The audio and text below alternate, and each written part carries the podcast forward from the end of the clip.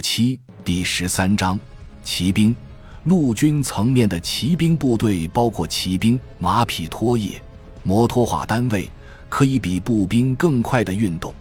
骑兵部队具有出色的越野机动性，更快的速度使骑兵部队能在更短时间内前进的更远。骑兵部队的机动性在战场上特别重要。骑兵可以从较远的位置迅速投入行动，他们可在较短时间内将其力量部署在一条宽大战线，或集中于某个决定性地点。脱离战斗后，他们可以同敌人迅速拉开距离。速度、机动性和强大的火力使骑兵部队能有效遂行各种任务。这些因素有时候能让他们战胜一个更强大但速度较慢的敌人。骑兵力量的投入部分受限于他们对马匹能力的依赖和训练替换马匹的问题。经历艰巨的作战行动后，他们必须获得休整，从而恢复实力和行军能力。骑兵在行军、运动和集结期间极易遭受空袭的侵害。因而需要为他们配属强大的防空力量，特别是高射炮和高射机枪。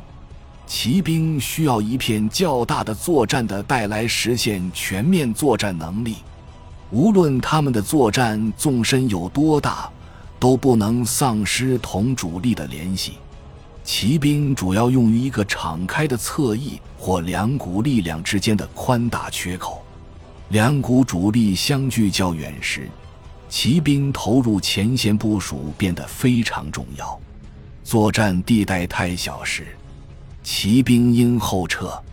倘若无法做到这一点，指挥官必须拟制计划并精心准备，将骑兵力量纳入战线。没有有利任务可供骑兵执行时，他们应在合适位置担任预备队。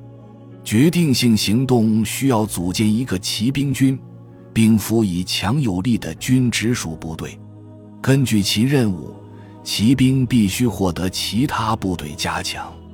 指挥官很少能从后方指挥执行纵深任务的骑兵部队，因此，上级领导必须为骑兵的任务指定一个深远目标，并赋予其指挥官行动自由。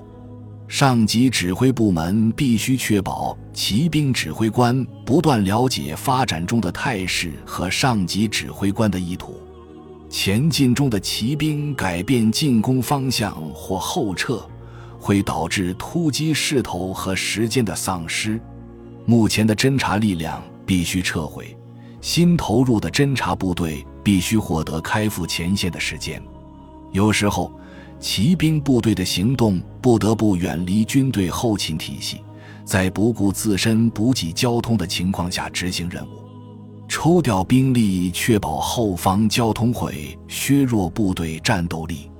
如果骑兵部队投入纵深任务，必须配备足够的弹药、武器、装备和汽油，从而获得独立作战能力。马匹应钉上新蹄铁。这股力量将自给自足，任务的多样性，独立而又迅速的执行，情况频繁而又快速的变化，这一切要求高级骑兵指挥官展现出高度的智力灵活性、冷静、大胆、体力、对作战行动的理解、快速决定并下达简短而又有效的命令的能力。他必须尽早从前方位置建立对地面的个人观察。骑兵军军长下达实施空中侦察的命令，为各骑兵师分配地面侦察目标，他们之间的分界线，必要时还包括他们的行军路线。他把任务下达给各个师，必要的话亲自指挥他们的运动。他还控制防空部队的部署。军直属部队也在他的掌握下他在战斗中通过简明扼要的命令协调麾下几个师骑兵师师长下达实施地面侦察的命令适用于步兵师作战行动的原则通常也适用于骑兵师。感谢您的收听本集已经播讲完毕喜欢请订阅专辑关注主播主页更多精彩内容等着你。